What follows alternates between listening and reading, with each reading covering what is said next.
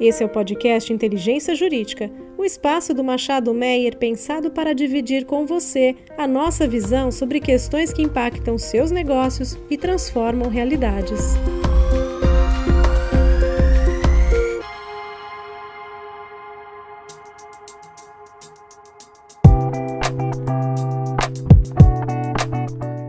Olá, saudações a todos. Eu sou Ana Karina Souza, sócia de energia do Machado Meira Advogados, e este é mais um episódio da série Transição Energética do podcast Inteligência Jurídica do Machado Meira. Sejam muito bem-vindos. Tenho conosco nesse episódio o Daniel Schiffman, meu colega e sócio na área de infraestrutura. Como vai, Daniel? Como vai, Ana? Um prazer estar aqui novamente. Para esse episódio, nós temos a grande satisfação, o grande prazer de receber a Ieda Gomes, né, uma, uma, referência, um exponencial na área de energia há muitos e muitos anos. A Ieda é Senior Visiting Fellow do Oxford Institute for Energy Studies, membro do Comitê Consultivo da FGV Energia, conselheiro independente em diversas empresas no Brasil, Grã-Bretanha, Estados Unidos e França, em áreas de energia, infraestrutura e construção, além de ter atuado como presidente da BP Brasil e da Congás. Como vai, Ieda? É um prazer tê-la aqui conosco. É um prazer imenso estar com vocês mais uma vez, fazendo esse podcast para a Machado Meia e seus clientes. Muito obrigada, Ieda. Ieda é uma grande referência, como eu comentei, na área de energia, além de ser né, uma, uma grande executiva e mulher atuando em diferentes frentes, é, não somente de energia, como, como inclusão e diversidade. Então, é, muito obrigada, Ieda, mais uma vez, pela sua presença. Eu começo o nosso debate, enfim, perguntando da crise energética mundial. Né? Hoje em dia, a gente tem uma parcela relevante da população que ainda não tem acesso à energia, né? o que é um desafio relevantíssimo quando a gente pensa em transição energética. E, do outro lado, a gente tem atualmente uma reviravolta né? na geopolítica energética do mundo. Né? A gente tem, enfim, causada em especial pelo recente conflito entre Ucrânia e Rússia, enfim, que de certa forma mexeu bastante aí o, é, as peças do tabuleiro, né, da, da geopolítica energética. Nesse contexto, e para onde caminha, no seu entendimento, a transição energética? e essas metas de descarbonização previstas no Acordo de Paris? De certa forma, você entende que a transição vai ficar mais cara, vai ser mais difícil, eventualmente ela vai desacelerar? Bom, durante o ano passado nós tivemos um grande debate sobre a transição energética e como reduzir as emissões de gases de efeito estufa, visando atender aos objetivos do Acordo de Paris, de uma temperatura de 2 graus e, se possível, um grau e meio, né, redução, para que não haja prejuízos e catástrofes incalculáveis para o planeta. É, essa discussão vinha avançando muito, muito forte, né, com muitos países que antes eram mais reticentes se juntando e aceitando as metas de redução, é, com progressos, inclusive em compromisso de reduzir as emissões de gás metano, que é um dos contribuintes para o efeito estufa, de uma transição para reduzir e acabar com a geração elétrica a partir de carvão. Isso num contexto que nós viemos de desaceleração da economia com a pandemia. Porém, após esses acordos e uma forte né, é, é, pressão para que essas metas é, sejam alcançadas, nós tivemos um fator inesperado, de certa forma, como você bem citou, que é a invasão da Ucrânia pela Rússia, e com isso se revela a grande dependência que a Europa tem, não só de gás, mas de petróleo e diesel da União Soviética. Então, com a guerra e com a questão de haver a possibilidade de escassez de combustíveis, porque no final das contas a Europa hoje importa mais ou menos é, 36% do diesel da Rússia, importa mais ou menos 40% de seu gás da, da, da, Rússia também, e os países implementando sanções, fica a grande questão, qual o papel do gás natural? Porque o gás natural, hoje, ele é um combustível que, além de ser usado na base, em processos industriais, nas residências, para aquecer residências, aquecer água, ele também é usado uh, em, na produção de energia elétrica, e tem um papel relevante na questão de reduzir eh, e mitigar a intermitência das fontes energéticas renováveis. Então, acredito que o conflito russo, a Ucrânia, releva as duas questões. Primeiro, os países que têm dependência é, de energia proveniente da Rússia estão revendo suas matrizes para buscar alternativas. Segundo ponto, o gás natural, se houver uma redução uh, do consumo de gás russo, as alternativas são importar mais gás natural liquefeito, particularmente dos Estados Unidos, que tem uma certa capacidade ociosa para fornecer mais gás para a Europa. Existe também os reservatórios né, de estocagem que têm sido depressionadas sem ser reposta. Então, uh, com certeza, nós vamos ter um panorama até a resolução do conflito de energia mais cara já estava caro ano passado, antes do conflito, em função de, de desbalanço entre oferta e procura. Vamos ter mais cara e existe também a questão da intermitência. A intermitência hoje não é resolvida sem se ter gás natural ou então se colocar é, baterias que ainda não estão disponíveis em escala e custo de, é, é, viáveis. Então, eu acredito que neste ano de 2022 é, vamos ter energia mais cara, porém, existe também o grande desejo dos países de reduzir sua dependência de outros países. Então, vai haver sim um incremento de energias renováveis, particularmente nos países europeus, eólica, solar e nuclear, que não é renovável, mas não emite CO2. E, Eda, nesse contexto de, de, de conflito né, entre Ucrânia e Rússia, o tema da segurança energética ele voltou né, à tona, enfim, especial, considerando, como você comentou, a grande dependência né, da Europa, do gás, do diesel, enfim, da Rússia. Como é que você enxerga o Brasil no mapa mundial, em termos de segurança energética? Né? Você entende que o Brasil ele, é, ele é, um país que ainda pode adotar medidas para evitar uma maior exposição? Né? Por exemplo, a gente viu recentemente episódios de escassez de energia, a gente ainda sofre muito com volatilidade de, de preços, enfim. O que, que você entende que o Brasil pode ainda adotar em termos de medidas, enfim, política, de segurança energética, e especial também nessa, nesse contexto de protecionismo, né? A gente fala muito aí de, de eventual protecionismo por parte dos países, enfim. Como é que a gente vê o Brasil nesse, nesse cenário todo? Bom, o Brasil teria tudo para não ter grandes problemas de segurança energética, porque na, na, geração de energia elétrica do Brasil, na matriz de geração, 85% da capacidade instalada no Brasil provém de energias renováveis disponíveis no Brasil. Então, é uma combinação de energia eólica, energia solar, energia de biomassa, porque você tem muita geração de energia elétrica a partir de resíduos da cana-de-açúcar, e existe existe é, também um pouquinho de energia nuclear, mas é bem pequena a participação na matriz energética. O problema é que a matriz também muito dependente da hidraulicidade, e como nós vimos o ano passado, a energia faltou porque houve uma seca, reservatórios ficaram depressionados e para não haver racionamento foi necessário complementar todas essas energias intermitentes e a hídrica em particular com importação de gás natural liquefeito, GNL. Com isso foram foram acionadas várias térmicas a gás natural e a GNL, e o Brasil passou a importar no momento em que outros países também estavam importando em grandes quantidades, que estavam passando ou por seca ou falta de estocagem eh, nas suas regiões. Por exemplo, a Argentina passou a importar mais, porque também estava com um período de seca no inverno deles. O Chile, só para falar aqui na América do Sul, e a Europa também. Com isso, houve já o primeiro pico de preços de GNL. Então, então, o Brasil, para não ser tão dependente de GNL, pegando só a matriz de eletricidade, o Brasil tem muito gás do pré-sal que hoje é reinjetado. Para lhe dar uma ideia, o Brasil está importando cerca de 20 milhões de metros cúbicos por dia de gás da Bolívia em contratos de longo prazo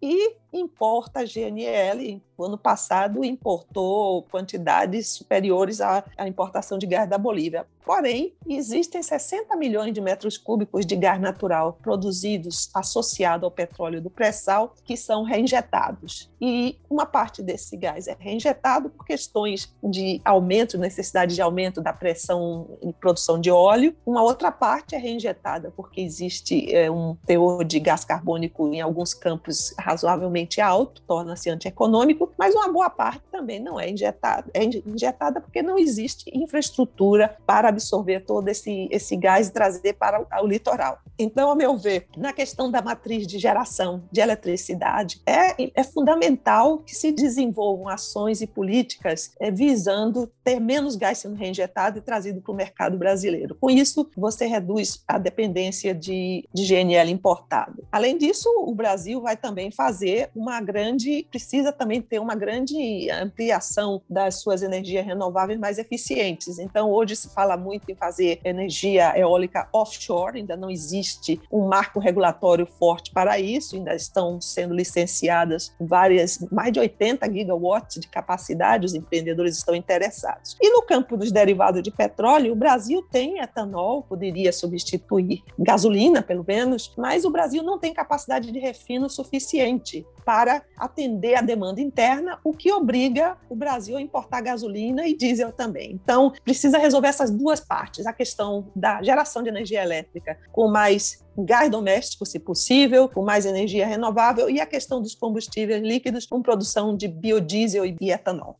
Ieda, muito interessante. Você deu uma visão bem abrangente nessa última resposta, quando a gente pensa nos onde está o futuro do Brasil é, no desenvolvimento da matriz e da transição com base no que está acontecendo mundialmente. Eu vou é, puxar um pouquinho agora mais especificamente para o lado do gás. Você falou aqui na questão da reinjeção, no aumento de capacidade de produção de gás doméstico. A gente tem vivido aí na pele nos últimos anos todo esse movimento do novo mercado e da abertura. E claro, é, a gente que milita no setor sabe que isso não muda é, da noite para o dia, né? É um setor de, de contratos e lógica de longo prazo. Mas olhando agora talvez o próximo quadriênio talvez seja um horizonte mais difícil com tanta coisa política e geopolítica acontecendo, mas se você pudesse nos dizer onde está, se tem um desafio que é o maior desafio para aumentar esse volume de é, produção de energia com base no gás e aumentar a oferta de gás em geral, se você acha que está na questão é, de preço, de reinjeção, de demanda, de infraestrutura que está se abrindo agora, dado que a gente tem esse volume de gás associado no pré-sal, onde pode estar o maior desafio para fazer com que haja uma maior oferta desse gás em território nacional?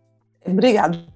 É, Daniel, o Brasil tem um mercado de para gás natural que eu posso dizer está dividido em três grandes áreas. Uma área que sempre foi o main pay, que sempre foi a base do mercado, desde que nós começamos a desenvolver esse mercado há muitos anos atrás, que é o mercado industrial. Temos também um mercado mais pulverizado, que é o mercado residencial, comercial e automotivo, que são pequenos consumidores que, gera, que também consomem mais ou menos na base. Tem, tem muito pouca variação no Brasil, inverno, verão, como por exemplo na Argentina, onde o consumo residencial na Argentina no inverno é seis vezes maior do que o consumo no verão. Aqui é mais estável porque o Brasil não tem muito aquecimento residencial por radiadores, essas coisas, caldeiras para aquecimento residencial. E o terceiro mercado foi desenvolvido principalmente a partir daquele apagão que nós tivemos em 2001, é o mercado termoelétrico a gás. Esse é um mercado que é muito volátil. Então, no ano que tem seca, como no ano passado, o, consumo de energia de gás natural é, no mercado termoelétrico vai para 50 milhões de metros cúbicos por dia. Quando tem muita água, esse consumo vai para 10 milhões de metros cúbicos por dia, só para te dar uma ordem de grandeza entre as diferenças. Então, no caso do mercado industrial, que sempre foi o nosso main pay, há muito tempo que esse mercado não cresce, por duas razões. Uma macroeconômica, a economia brasileira não tem crescido muito, e isso se reflete no consumo industrial, que também depende de você ter um PIB é, mais forte para poder desenvolver a demanda. Mas também porque o preço do gás no Brasil é muito caro, comparado com outros países que têm reservas de recursos de gás natural. É, um consumidor industrial paga talvez aí uma quantidade de 12 a 16, depende da, do preço também da, da fórmula, né? 12 a 16 dólares por milhão de BTU, enquanto que o consumidor, digamos, aqui na Inglaterra, no Reino Unido, Estaria pagando nesse mesmo período talvez 8 a 10. E esse preço muito caro desestimula o, crescimento da demanda industrial. E esse preço é caro por três fatores. Primeiro, que o preço no Citygate é muito alto. 8 a 10 dólares por milhão de BTU. As distribuidoras têm margens razoavelmente, depende do, do consumo alta. E os impostos, nós temos impostos muito altos nos, incidindo sobre o custo do gás para as indústrias. Então, precisa primeiro equacionar. Menores tributos, mais competição na oferta seria uma das maneiras de baixar o preço do gás natural eh, para o consumidor industrial. Você não tendo competição, hoje a Petrobras ainda é monopolística em termos de controlar os fluxos de gás gás doméstico importado, apesar de ter começado, né, uma certa competição, é um obstáculo esse preço cair. No caso do mercado termoelétrico, que é um mercado em termos de grandeza, quando você está despachando as térmicas, você tem hoje mais ou menos 15 mil megawatts de capacidade térmica a gás. O problema do Brasil são dois. Um, primeiro, aqueles contratos térmicas a gás que foram assinados quando houve o apagão na faixa de em 2001 a 2003 são contratos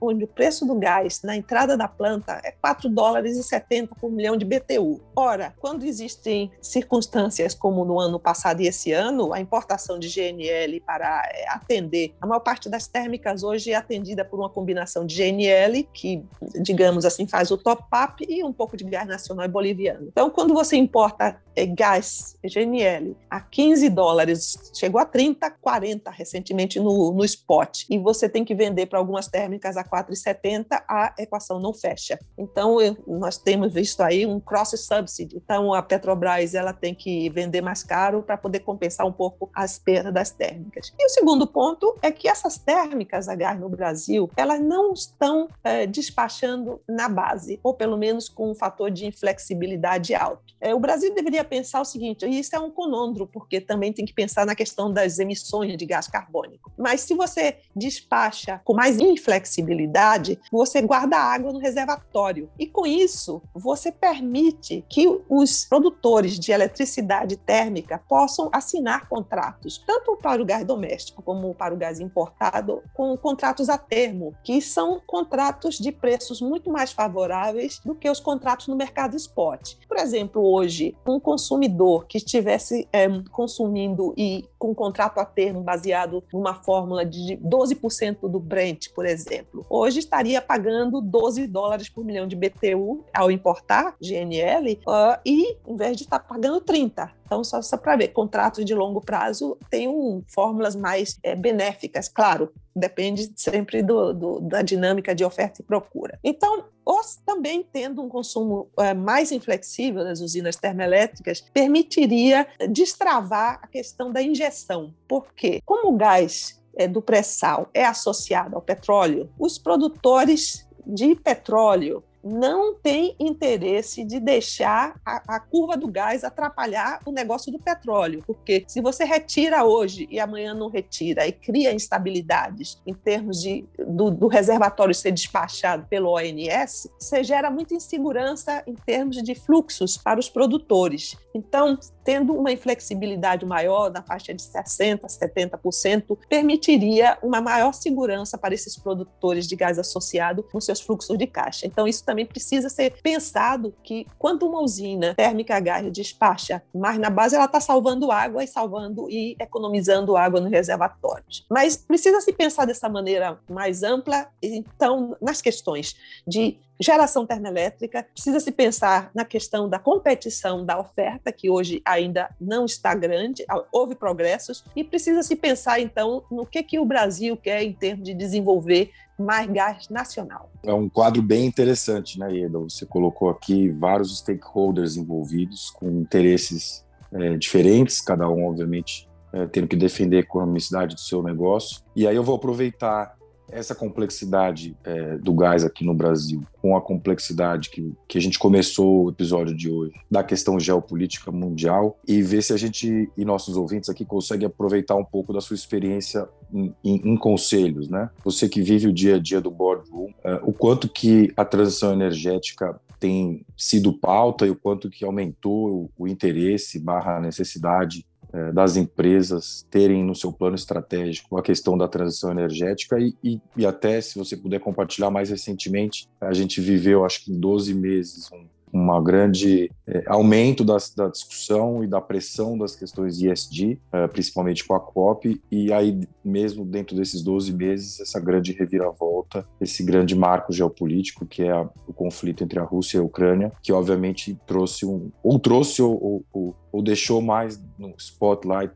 a questão da segurança energética de suprimento dentro do contexto da transição. Se você puder dividir conosco como isso tem sido discutido no boardroom, acho que seria bem interessante. É, com certeza. É, a transição energética está aí para ficar, não vai passar. Até porque os efeitos climáticos não estão melhorando. A tendência, se não se fizer nada, é, será de haver uma piora. Você vê que, mesmo no Brasil, né, as chuvas as inundações, os fatores de clima têm sido preocupantes. Agora, o que, que acontece? Depende muito do, do setor onde você está. Por exemplo, eu estou no conselho de empresas que prestam serviços para o setor de petróleo e gás, particularmente de gás natural. Elas prestam um serviço relevante porque elas permitem que o produtor aproveite de maneira mais econômica e eficiente suas reservas. Essas empresas têm, digamos, sofrido muito porque os investidores é, não têm mais interesse, os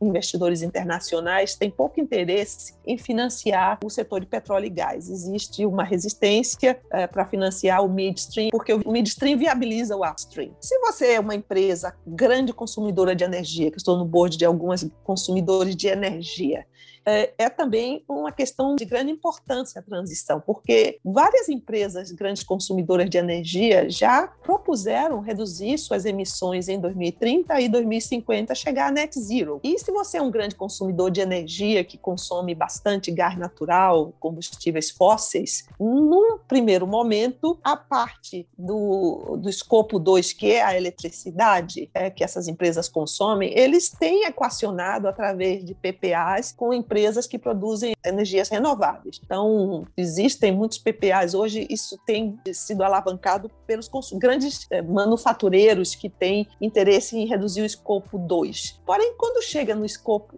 1 de grandes manufatureiros que usam energia usam gás natural ou petróleo ah, como sua energia principal, por exemplo, a indústria de cimento, a indústria de vidro, a indústria de, de placas de gesso, você tem gás natural até então tem sido combustível fóssil mais limpo, mais eficiente mais econômico para essas empresas. Então elas têm sofrido a volatilidade, porque no momento em que você tem um grande consumo, é você é gás intensivo e você tem um aumento do preço, uma volatilidade do gás, se torna muito difícil repassar os preços preços, porque vai haver inflação. O que nós estamos vendo hoje no mundo inteiro, em função do aumento dos preços da commodities, é uma inflação eh, generalizada em todos os países do mundo. Não é só no Brasil, não. Então, para essas empresas que são mais é, energia intensiva, em termos de precisar de gás ou de ou petróleo, você não consegue substituir hoje os processos industriais por outro combustível. Você tem que ou pensar num biogás, que existe, mas é, o biogás hoje ele é bastante descentralizado e ainda não está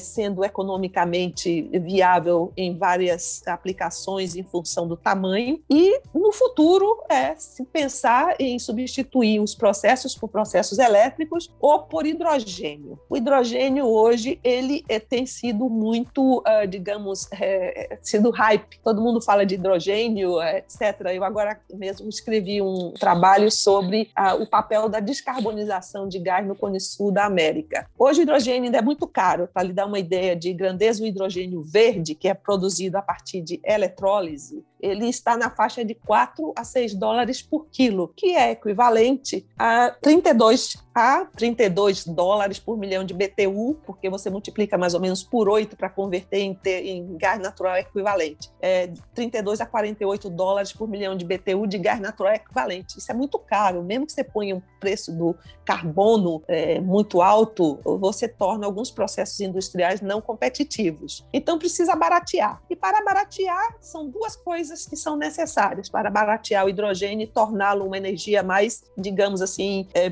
consumida em escala mais mundial. Baixar o custo da eletricidade que entra nos eletrolisadores, precisa ter um custo de energia renovável da ordem de 20 a 25 dólares por por megawatt-hour. O custo dos eletrolisadores e eficiência tem que baixar e precisa estabilizar um pouco a energia, porque se você tem uma fonte de energia renovável que só gera 30% do tempo, vai, vai haver uma capacidade ociosa muito grande dos eletrolisadores e o custo do hidrogênio não vai baratear. Então, somente em grande escala, eu não vejo hidrogênio em grande escala a part, somente a partir de 2040 para frente, porque precisa resolver muitos problemas. E um dos outros problemas é o problema do hidrogênio em si mesmo. O hidrogênio é um gás muito leve e ele não pode ser consumido uh, na, na mesma rede de gás, porque as misturas hidrogênio e gás natural são restritas hoje ao máximo de 20% em alguns laboratórios, a 5% se for usar para é, energia termoelétrica. Então, tem problemas técnicos e tem problemas de viabilidade econômica.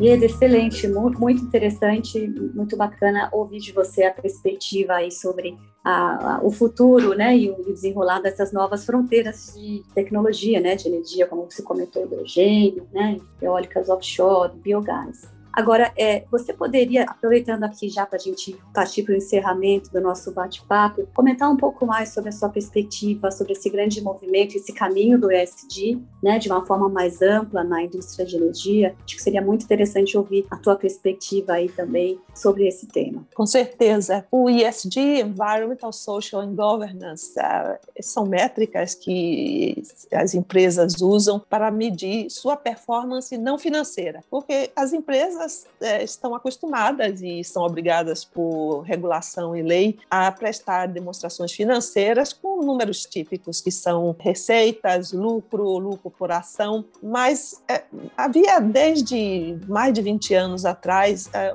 uma vontade de várias empresas de relatar, de mostrar para o público como elas eh, reagiam em termos de responsabilidade social, que é o Corporate Social Responsibility. E se faziam relatórios onde as empresas colocavam os seus programas, as suas ideias, as suas visões, mas sem fazer, digamos, uma abordagem um pouco mais técnica, científica, no sentido de medir. Então, o ISD, na verdade, são métricas é, que se usam para medir a performance não financeira das empresas, visando que essas empresas empresas com o objetivo de que essas empresas também é, prestem contas não só aos seus é, shareholders, né, que são seus acionistas, mas à sociedade como um todo, que são stakeholders, as partes né, que, que as empresas têm que prestar à sociedade, seus empregados, o, os consumidores, etc. Então, hoje, e por pressões muito amplas dos investidores, porque também os investidores entenderam que empresas que não têm propósito, que empresas que só pensem no lucro e no curto prazo, não são empresas que vão se perenizar. As empresas precisam pensar mais no universo mais amplo, porque o mundo está muito complexo e as demandas da sociedade também são mais amplas. Então, eu vejo que também é um movimento que não tem retorno. Hoje se fala muito no I, que é o environment, né? Se fala muito de clima, se fala muito de emissões, se fala bastante eh, de reciclagem, se fala também de é, uso, é, digamos, responsável de recursos hídricos. E se mede, porque uma coisa que você faz é medir onde você está hoje e onde você quer chegar daqui a 5, 10, 20 anos. Isso também é, auxilia as empresas no seu propósito. No campo do S, é, eu vejo que é o social, né? Existem muitas empresas que hoje estão trabalhando particularmente em duas áreas, na questão da diversidade, equidade e inclusão. Como essas empresas podem ser mais meritocráticas, mais inclusivas em questões de gênero, de raça, de orientação sexual e como essas empresas também contribuem para a comunidade em termos de projetos sociais. Como é que você, na comunidade que você se insere, você ganha o seu direito de operar através de iniciativas com a comunidade. Apesar de ser a parte, eu diria, muito mais importante, porque sem G não tem nem, nem I, nem S, nem F, que é o financeiro, as pessoas discutem menos porque a governança é a base de tudo que uma empresa faz. Sem boa governança, a empresa não tem longevidade e não pode é, realizar o seu propósito. Então, a governança é como é que você organiza o seu conselho de administração, como é que você dá direito aos acionistas minoritários terem uma voz é, nessas, nessas decisões das empresas, no, nos processos de votação. Como que os conselhos se organizam em termos de permitir também que as dissensões, que problemas sejam levados para a, uma linha de contato direto entre os empregados e a administração das empresas? Como é que se organiza os seus comitês? Então, todas essas questões, quantas mulheres ou pessoas de outras raças e outras orientações fazem parte desse conselho de administração? Quão diverso é o conselho de administração? Essas são questões que estão evoluindo, mas você não, não vê ainda a parte de governança sendo tão discutida como a parte de environment, particularmente clima, e, e a parte de social. Mas que veio para ficar todas as empresas de um certo porte precisam e devem integrar o ISG na sua estratégia e ver também o ISG não só como risco para a empresa, mas como oportunidade. Oportunidade de ganhar novos mercados, desenvolver novos produtos, é, propiciar que sua segurança cibernética seja, eh, digamos, protegida. Então, tem o lado do risco, tem um lado de oportunidade e é preciso que as pessoas, é, que as empresas se preparem e trabalhem é, com o ISG dentro do coração das suas decisões de negócios. Então, transição energética é uma parte dessa, dessa questão do ISG, é mais amplo do que isso, mas eu vejo com muita esperança e bastante é, animação que realmente existe um progresso muito grande nessa área. Excelente, Eda, muito muito importante essa sua percepção. Certamente, né, a gente não tem como falar de transição energética sem falar de ESG e vice-versa, né? Que as duas coisas, como você comentou, caminham muito juntos, apesar de ESG e a lei.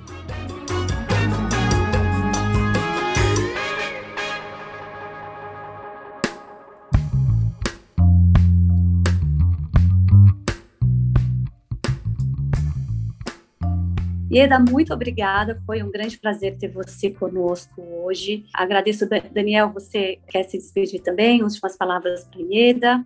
Ieda, foi um grande prazer. Obrigado e boa sorte na, na caminhada, na jornada da transição.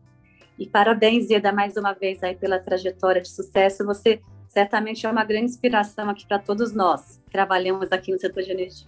Eu é que agradeço a oportunidade de, inclusive, refletir sobre essas questões que são sempre importantes para que estejamos sempre refletindo. E fico à disposição para futuros podcasts. Muito obrigada.